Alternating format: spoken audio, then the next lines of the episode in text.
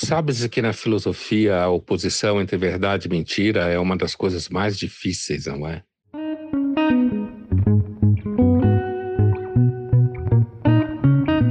Mesmo porque quando você parte de um pressuposto como do relativismo, de que não existe verdade absoluta, como dizia Protágoras, o sofista, o homem é a medida de todas as coisas, você acaba não tendo verdade nem tampouco mentira, porque se não existe um caráter absoluto do que é verdadeiro, tampouco haverá mentira como a negação da verdade. O que haverá é, na verdade, só uma forma de relativismo ou narrativas, como se fala hoje. Mas eu gostaria de colocar esse tema da mentira no pensamento público no nosso mundo contemporâneo de uma forma específica hoje. O enunciado que eu pretendo comentar com vocês é o seguinte: no debate entre progressistas e conservadores, os progressistas mentem mais do que os conservadores. Pois muito bem, o que isso quer dizer? Quer dizer que eu estou partindo de um pressuposto que haverá, então, ou haveria, então, um conjunto de descrições sobre a realidade que seria talvez mais verdadeiro do que outro. E quando eu defendo um conjunto que não seria verdadeiro, eu estaria mentindo. Para que eu consiga desenvolver esse raciocínio, é necessário alguns pressupostos.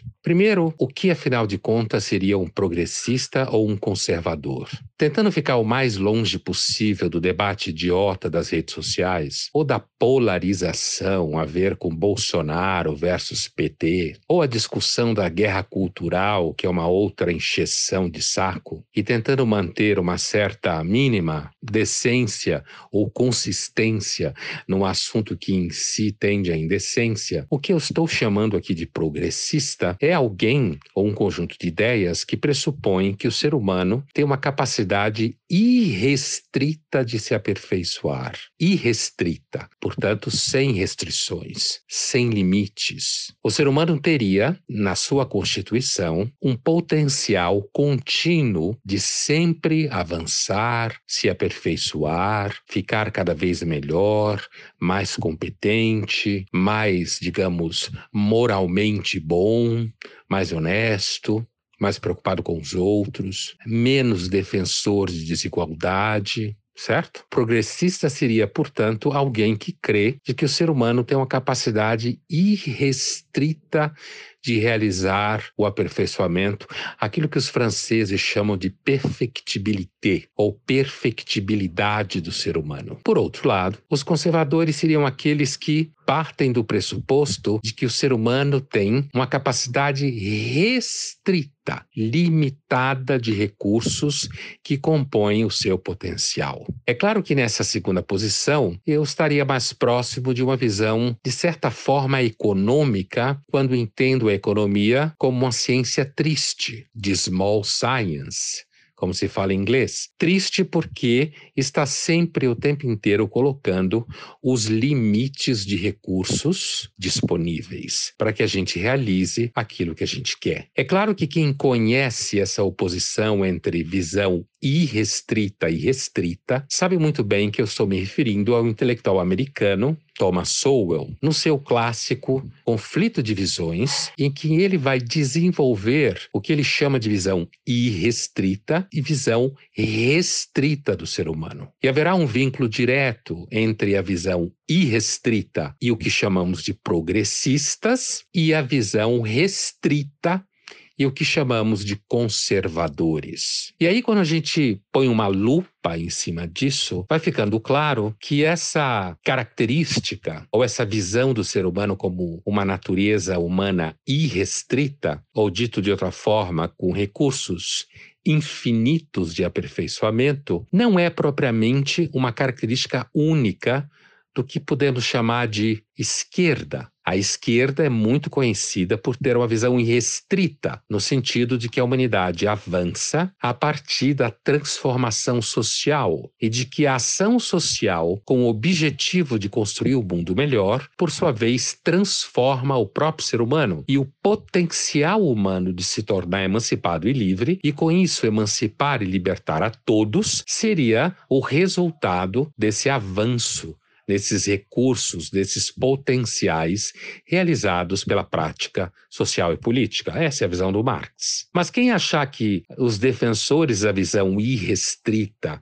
são unicamente aqueles que identificamos costumeiramente com a esquerda, estará enganado. Porque aquelas pessoas que entendem que a sociedade de mercado significa um avanço contínuo em que a riqueza vai sendo produzida e distribuída, e você ouvir argumentos como não, porque alguém que mora numa favela hoje vive em condições materiais melhores do que a elite feudal na Idade Média, esse tipo de argumento falacioso, normalmente emitido por empresários que acham que entendem alguma coisa de filosofia ou sociologia ou política ou história, esse argumento também é um argumento que se vincula a visão irrestrita e, portanto, ao mesmo tempo, ele está associado ao que a gente poderia chamar de uma direita liberal, otimista, que acredita que a ação livre do mercado produzirá seguramente avanços e enriquecimento. Eu espero ter deixado claro para você que, portanto, não use como sinônimo,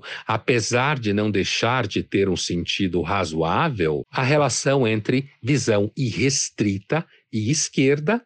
e a relação entre visão restrita e direita, uma vez que liberais à direita, defensores da sociedade de mercado e crentes no mercado como realidade maravilhosa, também lidam com a visão irrestrita do ser humano. Agora, o que seria então conservador nesse universo aqui ao qual me refiro? O conservador, aquele que estaria vinculado à visão restrita, é alguém que não acredita que o ser humano seja com essa bola toda. Né? Não acredita que o ser humano seja capaz de se aperfeiçoar infinitamente, o que não significa que a gente tem que ficar pastando na lama o tempo todo, mas significa que a gente deve sempre tomar cuidado para não delirar com nosso próprio orgulho, nossa própria crença de que nós somos, de repente, a cereja do bolo. A visão restrita, que é uma visão que entende que nossos recursos psicológicos, sociais, políticos, históricos estão sempre submetidos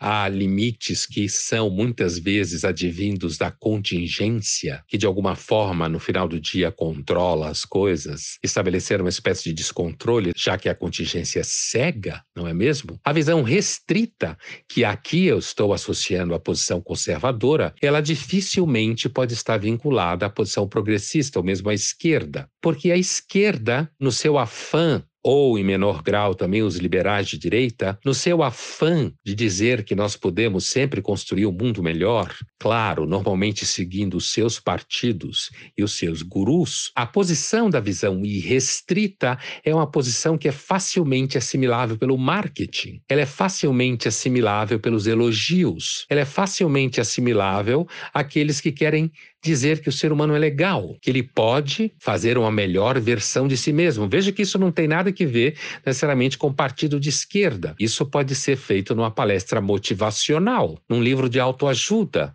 no mundo corporativo. Portanto, a visão irrestrita estará ali sempre onde eu quiser fazer com que o ser humano aumente sua autoestima, acredite na sua capacidade. Já a visão conservadora, compreendida como visão restrita na linguagem do Thomas Sowell, é uma visão que é difícil de vender. Ela é difícil de você fazer propaganda, entre aspas, dessa visão, porque ela fere normalmente o nosso narcisismo, o nosso amor próprio. Ela diz que a gente nunca vai chegar lá tão fácil. Agora, se eu assumo a visão restrita, e aí no caso eu pessoalmente entendo que a visão restrita é mais realista da condição humana, uma vez observada a história até aqui, o vai e vem da história e mesmo da sociedade contemporânea, se eu assimilo a visão restrita como sendo um pouco mais empírica, mais associada à realidade das coisas, eu vou perceber claramente que o intelectual progressista